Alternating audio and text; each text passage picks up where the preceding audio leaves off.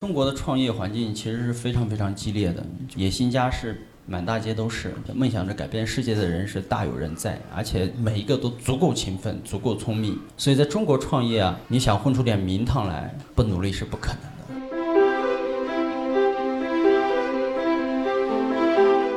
我们做创投的，我们是配合着创业者的节奏在工作的。就我们价值观当中有一条，工作的时候你必须努力的工作，该玩的时候呢，你也可以去玩，但是你必须还是要保证工作的状态。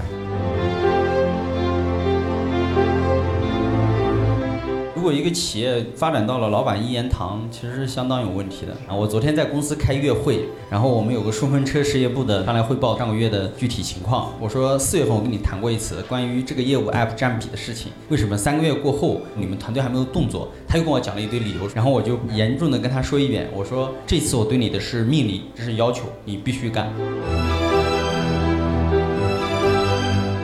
不管是大牛也好，其实我在回顾很多之前投过的这个创业者，他们其实都是随着自身的成长是跟着业务一起起来的。唯一有一个很重要一点就是，我发现大牛他旁边的人都愿意跟着他，我觉得这个是大牛有魅力的地方。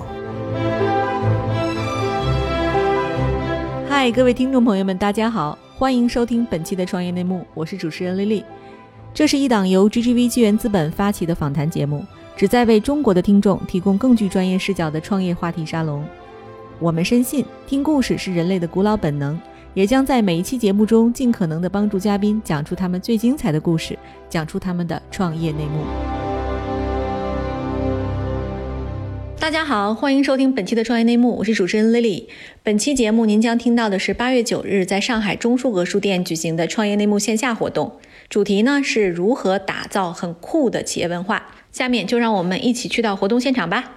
首先感谢大家哈，这个周末的下午来到我们的这个创业内幕的线下第一次活动。首先我先问问大家，就坐在里边的朋友和站在外面的朋友，是我们创业内幕听友的，请举一下手。啊，还挺多的哈，特别开心。这是我们创业内幕呢开播以来第一次做 live。所以稍后我们就大家可以看到啊，我们前面精挑细选了十五位朋友，他带了 VIP 标志的，会和我们一起来做一场互动，是关于今天这个话题，讲企业文化。就是相信大家对于企业文化有正面的、负面的各种各样的感知。今天我们就请来两位嘉宾跟大家一起来探讨一下。首先是 GGV 纪源资本的管理合伙人付继勋，还有我们的明星 Portfolio 独角兽公司。哈罗出行的杨磊，对，大牛哈，就大家都知道他的网名。好啊，本期呢，我们的主题是关于企业文化。然后呢，在开始之前，尽管大家对两位嘉宾都非常熟了，还是请二位自我介绍一下吧。呃，大牛您先来。呃，大家好，我叫那个杨磊，创业已经十年了，对，算是一名互联网的创业老兵。这个十年创业，呃，一路过来。能很深刻地感受到这个企业文化对于一个公司长远的影响有多重要，希望能给大家分享一些，也能给大家带来帮助。谢谢。呃，大家好，我是季勋，我在创投这个行业应该前后有二十年吧。从最早投资百度到后来土豆，见证了很多，就是当时哈有史以来比较大的这种并购到整合，到整个移动互联网的崛起，有投错过项目，也错过项目，也看见过公司的这个成长的历程里面的很多的一些变化，然后在企业文化当中所。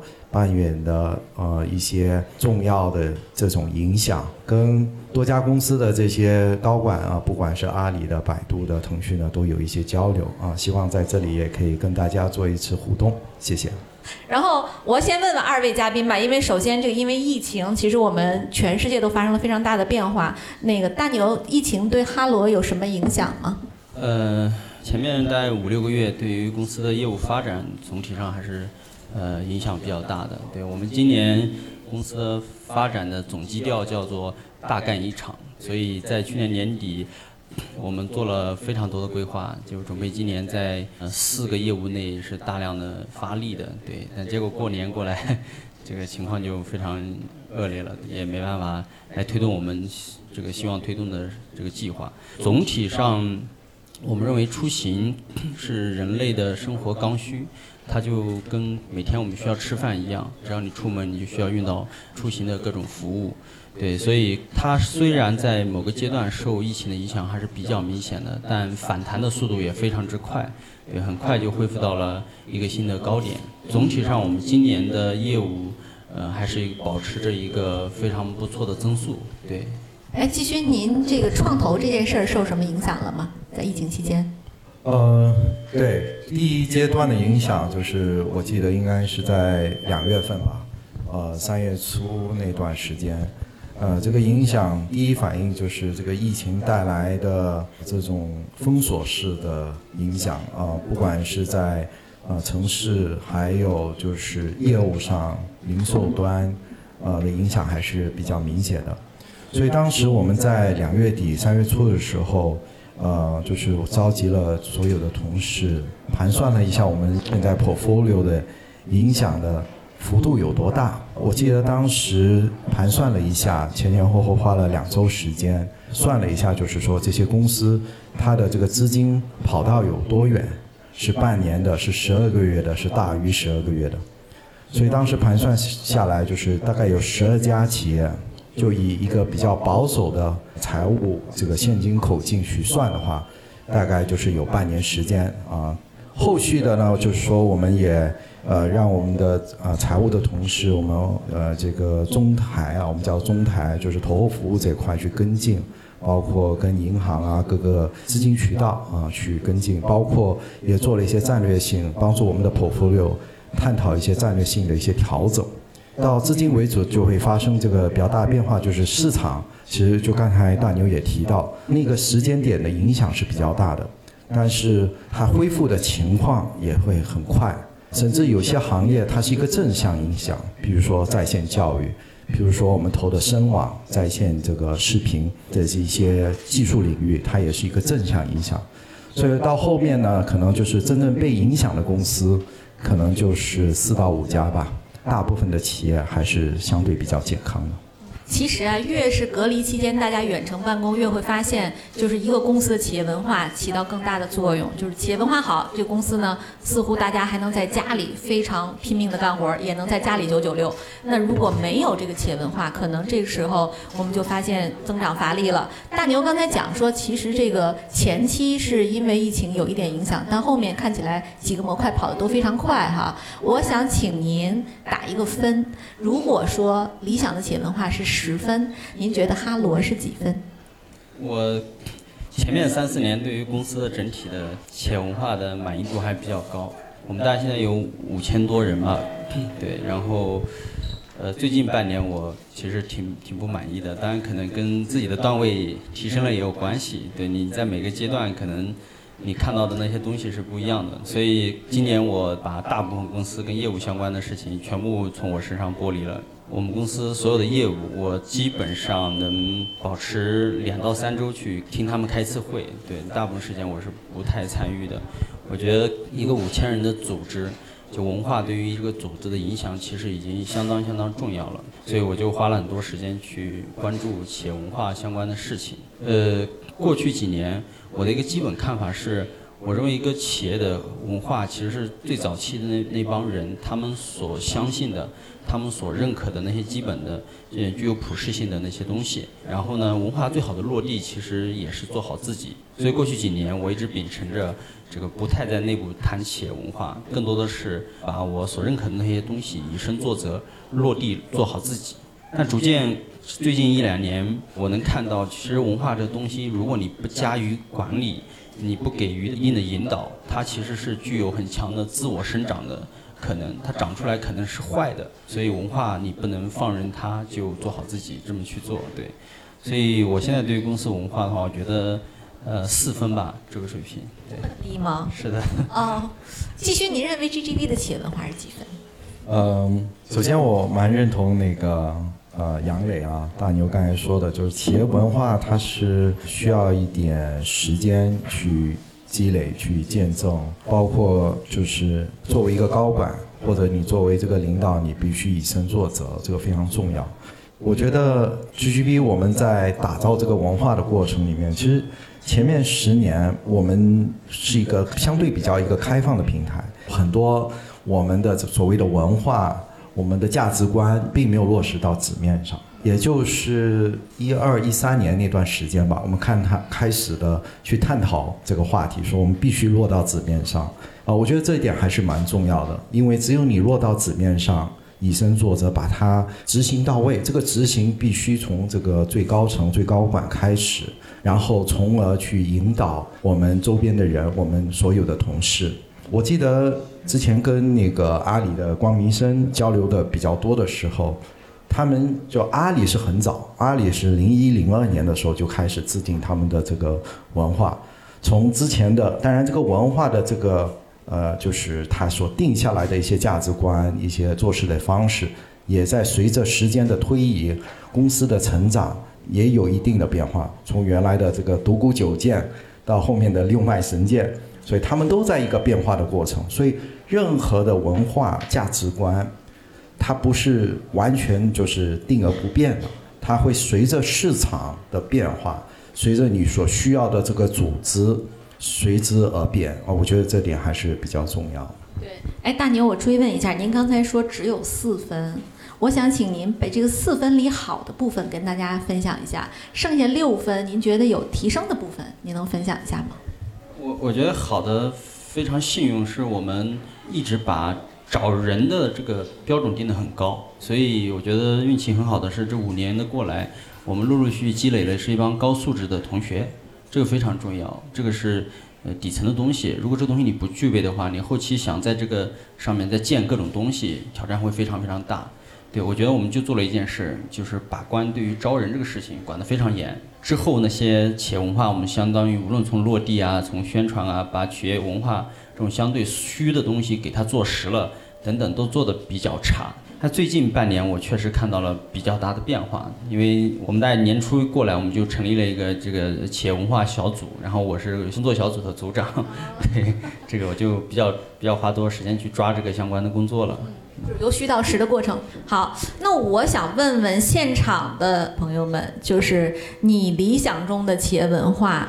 是和你公司的这个现有的企业文化的这个差距啊，就是你们公司有没有一些奇葩的企业文化可以跟大家分享的？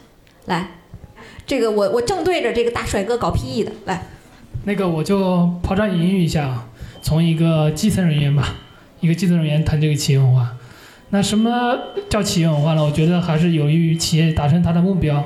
那么企业的目标核心还是创造净利润嘛，对吧？那么什么样的企业文化呢？我想最好的肯定就是能够激励大家去努力工作赚钱，然后呢，能够很好的根据个人的这种工作的贡献度，能够分配到每个人合理的或者说是满意的一个薪酬。你你觉得你满意吗？现在薪酬？我想可能。不光是我，我跟在座的应该都 绝大部分不会对自己的工作很满意。我很满意，我很满意。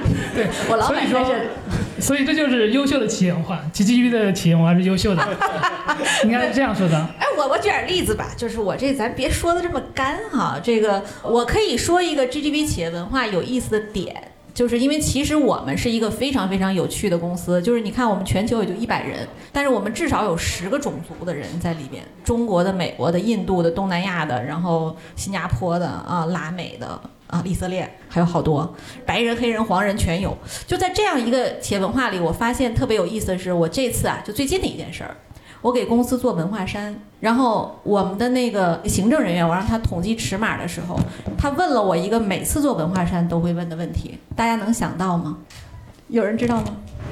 写什么汉字？写什么字母？汉字和字母，好，这是一个点，还有可能吗？后面同学，你猜猜是什么？颜色。大家这个问题太中规中矩了，每次行政同事问的都是这一次有司机师傅和保洁阿姨的吗？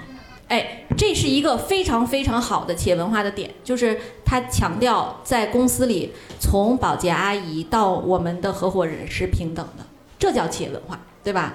大家，我再说点奇葩的有没有啊？我们公司没有啊，各位的公司有没有奇葩的？比如说，老板鼓励一定要九九六，啊，老板鼓励一定要喝酒啊，都算有没有 volunteer？啊，好，这位，这位来。我我不知道我们这种算不算奇葩啊？但是我觉得是比较另类的，因为就是我们现在有一个企业文化是说。鼓励大家 weekend 不要看 email，也不要就是比方说领导不要带头发 email 给大家 during weekends，就是给大家一个 quiet weekends，就这样。哎，那您可以报一下公司名字了。我觉得这个这个行政得安排一下，HR 得安排一下。没有没有，而且这个这个是我们就是很多很 senior 的那些领导都在都在做的事情。对，大牛，你觉得这种文化对吗？周末不看邮件，不是，而且是带头不发邮件。带头不发邮件。你你们企业可能效益太好，然后护城河太高，老板，老板，老老板可以睡得着，我肯定做不到。对，这个我要发了短信，发了钉钉啥的，你二十四小时没回我，我肯定把你叫过来。对，根根本不会说给你叫你周末不回。对，那一个周末我们早上已经打了三四个电话会了。我觉得这跟企业的这个情况有关系吧。对，我觉得我们这种企业，我有。就面临着非常激烈竞争，对你必须要跑得足够快。就是周一到周五其实已经加班到很晚了，周六周日基本上你还得绝大部分时间在。我们强调一定层级的同学是没有自己时间的，你只要进入这个层级，你你所有时间都公司的，没有任何商量。对，对，好，大家，如果你现在想加入哈罗，给你非常好的期权，但是没有自己时间，同意的请举手。我看啊，并不太多呀，啊，那这个加入的同学能说说理由吗？哎，这位来，啊，我觉得是这样子的，就是说，作为一个我们这个层级的年轻人来讲，我觉得就自由的时间虽然是很重要的一块儿，但是你应该在这十年当中去做出什么一些东西。就是我前一段时间有听到过的一个很好的例子，就是说我们现在很多人追求的是你的薪水，对吧？没错，但是这都是果，你应该去寻找这个东西的因，你做好你自己的事儿，然后这个自然就来了。这也是我们企业里面会有的一块。可以简单介绍一下，就讲讲我们对于这个东西的思想。就在中国的创业环境其实是非常非常激烈的，野心家是满大街都是，这个每个人不能说每个吧，就创业里面这个段位越高的这些选手们，梦想着改变世界的人是大有人在，而且每一个都足够勤奋、足够聪明，所以在中国创业啊，你想混出点名堂来，不努力是不可能的。我认为，即使你投入一切，你都未必能成功，更何况你不努力。对，所以在哈罗，我们讲以奋斗者为本，以用户为中心。其实我觉得这个根本还是符合企业发展向好的内在规律的，这非常重要。我们做一件事情，肯定还是要找到这个事物的根本发展规律，只有顺着这个规律，你才有机会能把这个事情做成做好。就一个企业的企业的实质是发展，对它根本其实是发展。但发展作为一个企业主来说，发展好和发展坏而言，那当然站在企业主角度，肯定是希望把企业朝好的方向去发展，对，不希望朝好的呃坏的方向去发展。朝好的方向去发展，是什么东西作为推动力呢？那当然是以奋斗者、以以以员工、以人对作为第一推动力，对。那他为就是以奋斗者为本，他到底是以谁去为谁奋斗呢？那当然是以为用户奋斗。所以我们希望我们的整个激励政策，整个的这个发展的这个呃就叫分配的政策，都是以奋斗者、以价值创造者为导向，然后把这个之间的差距拉得足够大。我们叫 B 级、C、B，然后 B 加和 A 级的员工的收入是差距非常大的。一个 A 级员工到年底年终奖，他又可以拿到三十个月。但一个 B 加或一个 B 减的员工，可能只有一点五个月或两个月的那个奖金。就是你强调奋斗，但你的分配政策要跟着这些走，真正的让这些奋斗者能获得这些东西，呃，这个非常重要。嗨，各位小伙伴，告诉你一件很重要的事情：创业内幕的听众群已经开通喽。在这里，你可以和我们直接沟通，也可以第一时间了解到 GGV 纪元资本线下活动的动态，近距离聆听投资人的独特见解，并且结交其他互联网圈子的小伙伴呢。入群，你只需要添加微信公众号 CYNMXZS，我再重复一遍，CYNMXZS，也就是创业内幕小助手的拼音首字母。并在好友请求中标注“创业内幕”。接下来，小助手会帮助你完成入群操作。我们期待你的加入。继续，您的那个建了这么多 portfolio，大到百度、阿里，小到就是我们现在刚刚投天使轮的公司，您觉得不九九六的多吗？呃，我觉得挺少的。啊、我觉得就是努力奋斗是一个创业过程中必然的一个时间上面的这种投入跟牺牲，可能是难免的。即便是我们做创投的、做投资的一样，我们是配合着创业者的节奏在工作的。我记得上周我们是有一个外出嘛，团建啊，在青海。呃，我们去这个青海骑这个自行车，其实我正好在骑自行车的那个时间点上有一个电话会议，所以我必须就是在那个时间点边骑车边进入那个电话会议。虽然我只是听着，但后面这个电话会议就是骑完车以后还得继续在这个电话会议上去讨论，因为这个项目公司的这个发展，它的需要不会等着我说我骑完车再加入。所以我们必须配合创业公司这样的一个节奏在工作。其实这个对于我们来说，我们所有的同事跟员工一样，就我们价值观当中有一条，就是 work hard, play hard。就工作的时候，你必须努力的工作；该玩的时候呢，你也可以去玩，但是你必须还是要保证你这个工作的这个状态。特别好，进入下一个题，就是今年还有一件事儿跟企业文化相关的，我相信大家都听了很多次啊，就是这也上了一个热搜，就是阿里巴巴今年的那个二零二零年的六月四号，它内网举行了一场面向全体员工的直播，就是它有一个钉钉的员工，应该是 P 九的，然后呢，这个员工呢，他让人委托他去就是代考了一个企业文化的考试，就叫传承官考试，他找下属代考，结果呢，这个陈航就将这件事儿判定为员工手册中的二类违规。他这个判定一出来之后，马上在阿里引起轩然大波，就有人认为这是一个一类违规，就是这应该直接开除啊。就是组织庞大之后呢，其实就是同质业务啊、异质业务啊。低毛利业务、高毛利业务，甚至很多是收购来的公司，它里边对于这个企业文化的要求和标准肯定是不一样的。这个就面临一个这个没有办法做价值观和企业文化体系统一的问题。就是我想请问一下大牛，就是你有没有过类似的遭遇？就是新员工、老员工不同部门之间这种的文化上的差异，你怎么解决的？呃，这肯定有我们。但这种问题，我们一般如果就处理完以后有异议的话，我们有那个上诉的渠道，对，然后我们有一个文化委员会的判决小组负责来做判决，但但一旦判决以后，我们就生效，生效之后就不会再就即使大家有意见，你也得尊重公司决定，对，所以但我们类似的这种冲突总体上是比较比较比较少的，因为组织也好，公司也好，那跟阿里比还是有非常非常大的差距的。但是这种矛盾，我们确实能看到这个矛头确实是，呃，越来越严重了。因为只要你你你人越来越多，业务越来越复杂，然后涉及到的配合协调的事情越来越多，对这种事情总体上就就就就比较多。我们也类似出出现过一模一样的事情，就是代考。对我们我们代考的跟那个传承官，我们代考的是我们有内部有个叫廉政审计的，每个季度会考一个题目，对，然后我们就能通过后台系统发现。那个哥们儿，这个做题的速度非常之快，对，那个那个速度百分之百是在帮别人或者是在抄别人的，对，所以能看到很多类似的这种。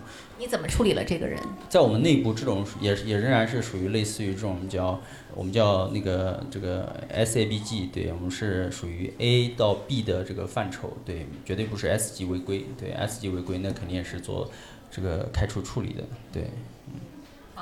那我就想请问一下大家啊，你所在的公司有没有出现过不同公司的这个部门之间，或者是不同职级的人之间这种对于处罚上的不一致？然后你当时是什么心情？有人 volunteer 回答一下吗？哎，都这么平等吗？公司？啊，我记得我们今天的 VIP 嘉宾里有外企的同学，能举一下手吗？外企同学有吗？创业公司的这个团队的有吗？那你们都干啥啊？对。都在国企上班是吗？啊，那剩下的国企同学吧，那离我最近的大哥，来你分享一下。你是在国企？我是在国企上班。啊真是在国企 上班。真在国企上班。对。我们也不大有这种情况发生，基本上所有人都是一致的。领导说了。国企嘛，本身也有所谓的巡查制度和监察制度，当然就是可能发生了我不知道而已。至少就是明面上是没有这种情况的。对，我觉得是第一种可能。你 不知道而已啊，对啊，对于刚才我们讲的，就是公司里其实像大牛的公司最早只有几个人，到现在其实是有五千人。那从五十个人到五千人，带来管理上的最大挑战，觉得是什么？我们可能还比较幸运吧。我从一开始在招人上还是非常非常关注招到这个人的水平，所以，呃，过去几年里面，老实说，公司我们并没有太花时间所谓强调的所谓管理，好像一切都是冥冥之中安排一样，就到了那个点就知道干哪些事儿。我总体上对公司管理还打了一个蛮高的分，我觉得应应该有九十分以上吧。我觉得在这种规模企业里面，我们算是治理管理非常。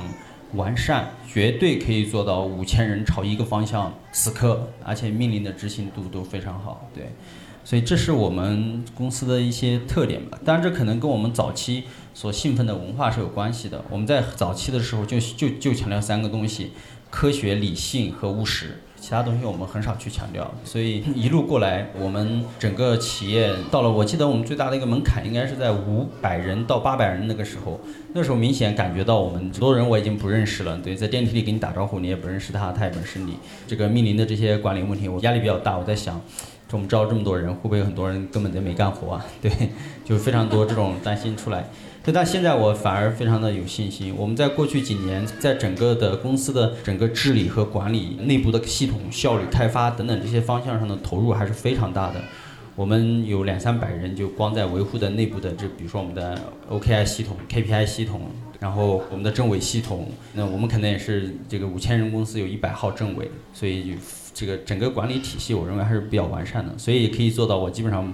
不用太花时间去管理，要做的事情是把整个公司长远的发展方向思考清楚、想清楚，决定往哪个方向走，这个非常非常重要。我把这东西定了以后，对我们有一套相对比较完善的治理体系，会往下一层层落我们的这些想法。比如今年我们从七月份我们就开始在探讨，二零二一年我们应该。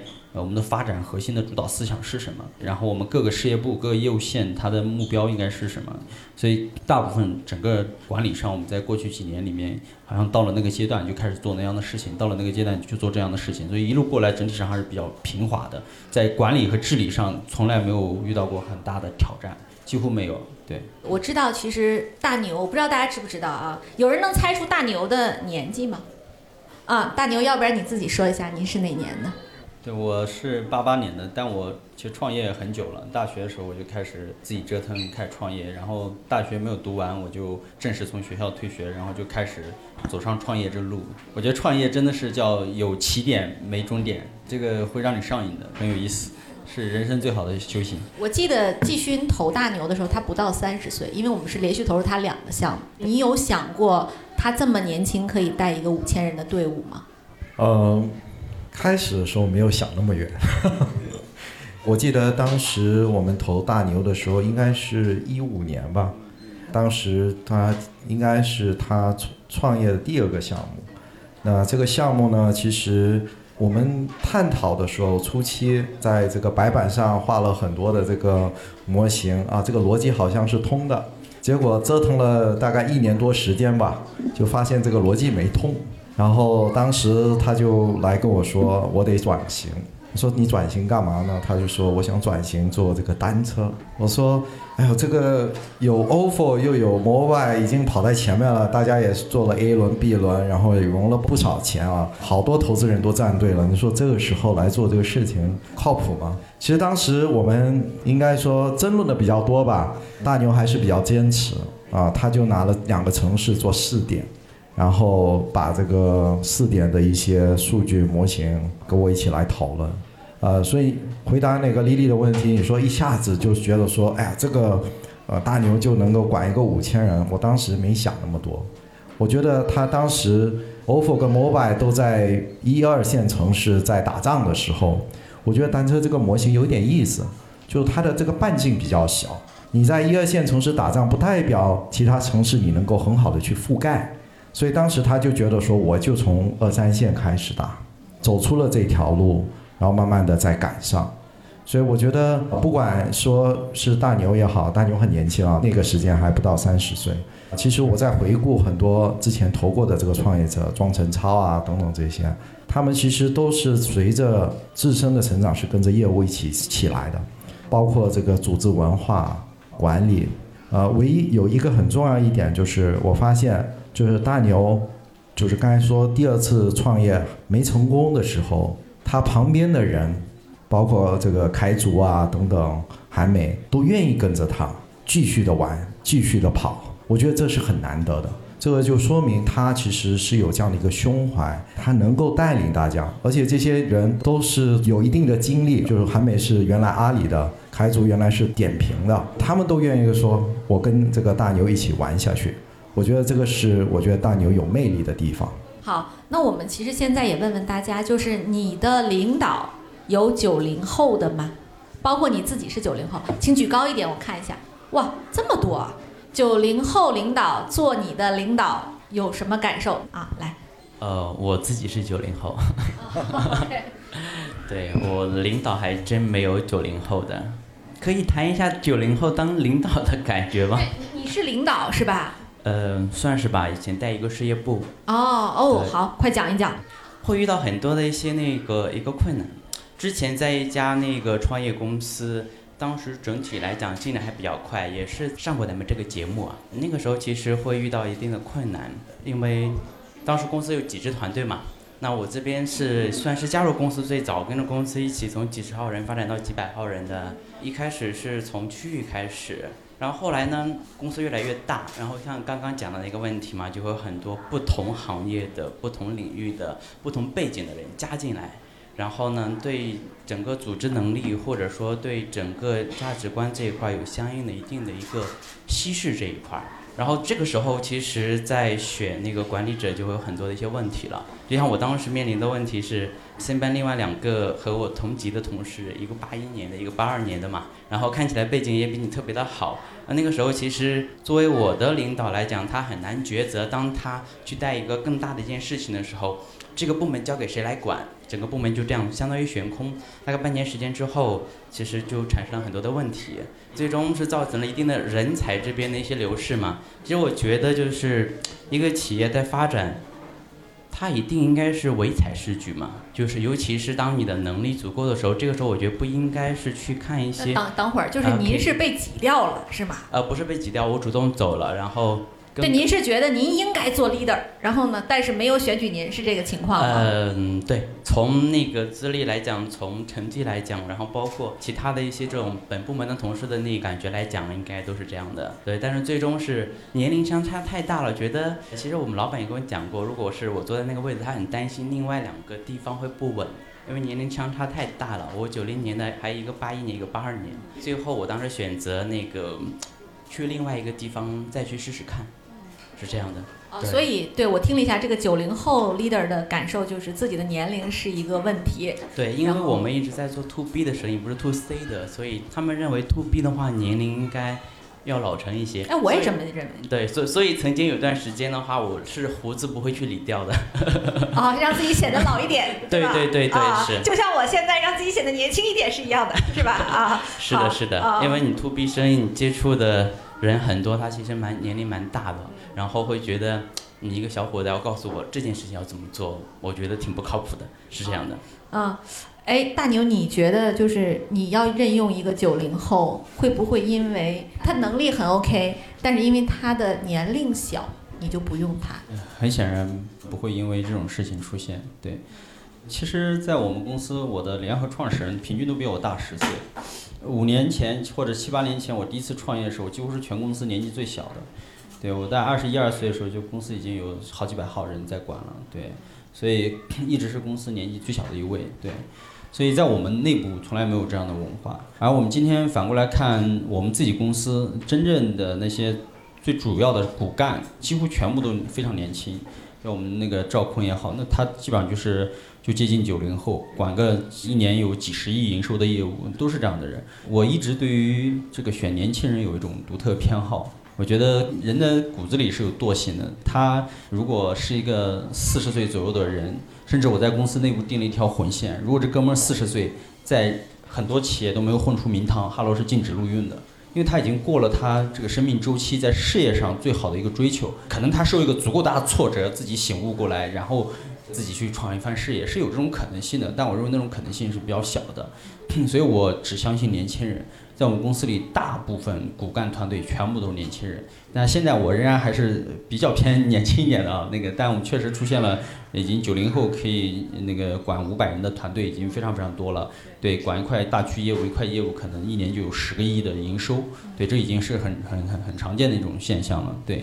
对，所以这位小弟应该加入哈罗，对吧？对，这是一个好选择。然后还有人遇到过九零后的挑战吗？好，就他刚刚那个那些反馈哦，其实挺常见这种场景的，就经常也会有些人跑来跟老板说啊，老板你看这又怎么，那又怎么，那又怎么，对吧？文化被稀释的很厉害，怎么？过去几年我听的不是非常非常多，但总是能听得到，因为随着时间发展，你的老员工越来越多，老员工总是容易给你抱怨这些东西。但这些东西是真的客观存在的吗？肯定是客观存在的。但这些东西要紧吗？我认为不要紧。就是很多人他在一个公司待久了，他总是怀念和 这个喜欢过往那些氛围、过往那些人、过往那些东西。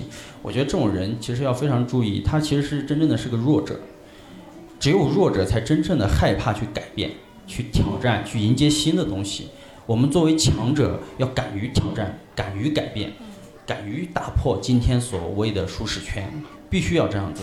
我们有一些相关指标可以监测到我们企业文化也好，我们组织健康度也好，我们组织的夯实度也好，我们的梯队阵型等等这些东西是否健康、是否完善。只要你有相关的东西，能把这些东西搞清楚，你根本不用太关注这些哥们儿给你反馈的这些情况。我现在都甚至禁止别人跟我谈这类话题。对。我觉得这个其实是大部分企业里面非常多的职工都很容易表现出来一种现象。我觉得这不是一种好的现象。通常这样的人在我这里根本得不到录用，对，也得不到好的评价。啊，我是呃一家电竞俱乐部的，就是负负责投融资业务。我是九零后，但我是被平均的。我们大概平均年龄二十五六吧，就是，对对对，因为队员的年纪会非常非常小。然后这个时候你会发现，其实九零后和零零后之间也会有一些代沟会存在。然后呢，其实我发现九零后的这个不管是领导或者同事，都会有一个很明显的一个特点，就是说他不像是像八零后这样子的一代，你告诉他这个东西要去做到一个什么效果，然后他就会去做。对九零后，你得去跟他说，OK。我为什么要去这样做？我是一个什么思路，对吧？然后你为什么做这个事的价值在这里？然后他才会可以很拼命的去帮你去做。我觉得这个还算是一个很明显的一个特点。然后还有就是，我觉得在这个企业文化方面，我个人认为很重要一点是说，企业的价值观谁都可以定，但是怎么样去落实这个，基本上很难去达到。然后很多时候，有时候说管理层去做一个什么样的选择，肯定是依据这个价值观来的。但是如果说如果有的员工不同意，您的这种方向性的选择有遇到过这种情况吗？或者说会怎么样？这个很常见，非非常多。就如果一个企业发展到了老板一言堂，其实是相当有问题的。你看我基本上不管业务，那肯定这种事情是很难。我昨天在公司开月会，然后我们有个顺风车事业部的那个上来汇报他的那个上个月的具体情况。然后我就问了他三次，我说四月份我跟你谈过一次关于这个业务 app 占比的事情，为什么三个月过后你们团队还没有动作？他又跟我讲了一堆理由，说我下个月就会做，等等等等。然后我就严重的跟他说一遍，我说这次我对你的是命令，不是跟你商量，所以这个事情下个月一定要做到。过往几个月我每次都跟他提，但是根本根本不听我的，他按照他要求干他的，根本不理你。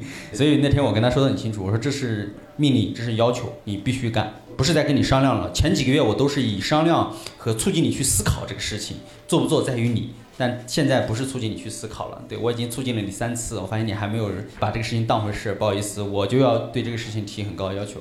这一类事情很多，我是非常反感企业里面老板一言堂的，而且管理者一言堂在我这里是评价非常低的。我们做 to C 的产品，做 to C 的服务，一定一定要切记。把组织变成了老板一言堂的这种状态，所以这样的组织的话，它战斗力也好，它生命力也好，它的这种叫边界也好，都相对会比较窄。对，所以我们还是不是很很赞成这种做事方法。哎，对，大牛其实提到一个点，就是说组织大了之后呢，你会发现你的想法到层层传达的时候，这个消息会有一定的这个折损哈。就是我想问问大家啊，我有两个解决方案，一个是工具。能解决这件事儿，一个是开会能解决这件事儿，同意工具能解决的请举手。就工具能不能改进企业的沟通效率？啊，工具流啊，男生居多。嗯，好。那同意开会能解决沟通效率的，请举手。哦，不多哦。后面我还看到有几个同学同意开会能解决。季勋，您怎么看待这个沟通的问题？因为您的挑战更大，还有时差。呃，首先就是说这个沟通的这个方式啊，我觉得工具还是比较有效的一个方式。我觉得还是要通过信息化，使用最好的一个产品技术来解决就是沟通效率的问题。同步效率的问题，我觉得开会这个东西往往是能够有一些讨论，它是一个讨论的一个形式，让大家能够更理解这个事情的缘由。但是如果仅仅是在沟通信息的这个传达方面，我觉得开会是低效的，因为它要穿插的这个人的这个时间，包括时差的问题啊。刚才李李提到，所以这个是我想大家可以考虑。对既然季勋提到工具哈，那我就问问大家，就是用过工具的同学，然后能不能给我一些你的真实的感受？我那个穿紫衣服的先生，能不能分享一下？呃，对，就其实类似于像现在比较流行的像飞书这样的，我觉得说其实呃 OKR 是一个非常好的一个一沟通工具，其实还是能够比较清楚了解你的横向、纵向、上下的同时他们在做什么，他们的目标是什么。呃，当然我我其实也同意季勋的点，其实。开会也是有它的一定的意义的，就是如果只通过工具，不通过会议的话，其实就会类似我们大家现在所说，微信的啊，就文字和语音其实本身之间的它的含义是有很大的差别的。你在这个开会的时候呢，有有这个 context，可以帮助大家更好的去理解，只阅读文字没有办法理解的。所以这东西其实不能走一个极端。就很多时候我们直男可能就是说，就靠工具解决所有问题，但这可能也不是一个完美的一个解决方案。还有朋友们想分享一下开会体验吗？刚才开会举手那个同学来。其实我感觉就是工具好还是开会好，这回答这个问题的前提是得先明确这一个组织它的一个规模，还有一这一个组织这次要传递信息的一个目的。本身来说，这两者其实他们各有利也各有弊。